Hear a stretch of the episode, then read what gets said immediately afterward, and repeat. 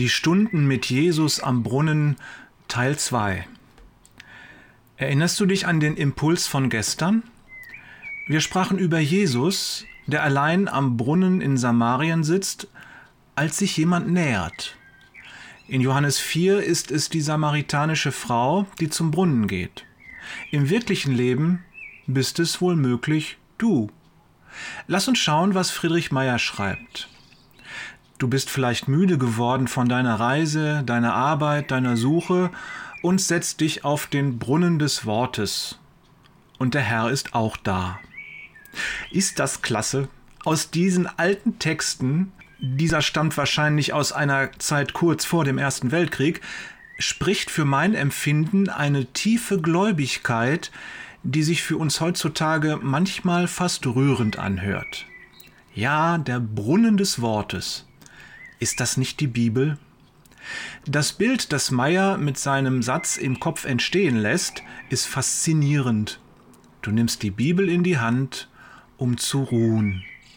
Du bist müde geworden durch das, was du den ganzen Tag so treibst, und jetzt siehst du dort den Brunnen. Er verspricht Erfrischung, Erholung, und du weißt, Dort gibt es frisches, kühles Wasser. Dieser Brunnen ist wie eine Oase, ein Lebensquell in der Wüste. Du setzt dich an diesen Brunnen, du nimmst die Bibel in die Hand und siehst, der Herr ist da. Er sitzt hier bei dir an diesem Brunnen und fast hast du den Eindruck, als ob er auf dich gewartet hat. Dann schaut er dich an. Er lächelt dir freundlich zu und zutiefst bewegt stellst du fest, er meint tatsächlich mich. Ja, er meint dich, du Glücklicher.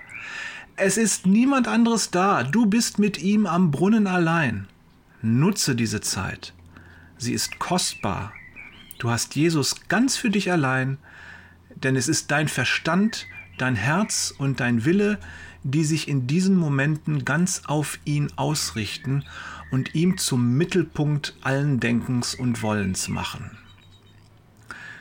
Die Bibel ist deine Oase in der Wüstenwanderung des Lebens. Meyer schreibt weiter, Du hättest dich wohl nie gesetzt, wenn du nicht krank, müde, angefochten, schuldig, bedrängt worden wärst. Dein Müdesein, dein Zerarbeitetsein in der Menge deiner Wege ist dir zum Segen geworden. An wie vielen Brunnen in unserem Leben sind wir schon vorbeigegangen? Wie oft haben wir den Quell, der dort am Wegrand steht, noch nicht einmal bemerkt? Und wie oft hat Jesus uns wohl traurig nachgesehen, als wir verstrickt in unsere irrigen Vorstellungen an ihm vorbeigelaufen sind. In Johannes 4, Vers 6 steht, Müde von der Reise hatte sich Jesus an den Brunnen gesetzt. Auch bei uns kommt der Zeitpunkt, dass wir Erholung brauchen. Gesegnet bist du, wenn du dann diesen Brunnen kennst.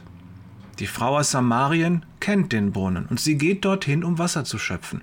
Dann trifft sie Jesus, der dort wartet, spricht mit ihm, hört ihm zu und ihr Leben ist nicht mehr dasselbe. Sie wird eine neue Frau. Ich glaube, das kann bei uns auch so sein. Wenn wir zum Brunnen kommen, dem Brunnen der Worte, dort mit Jesus sprechen und ihm zuhören, dann sind wir nicht mehr dieselben. Dann werden auch wir neu. Denn er hat uns etwas zu sagen.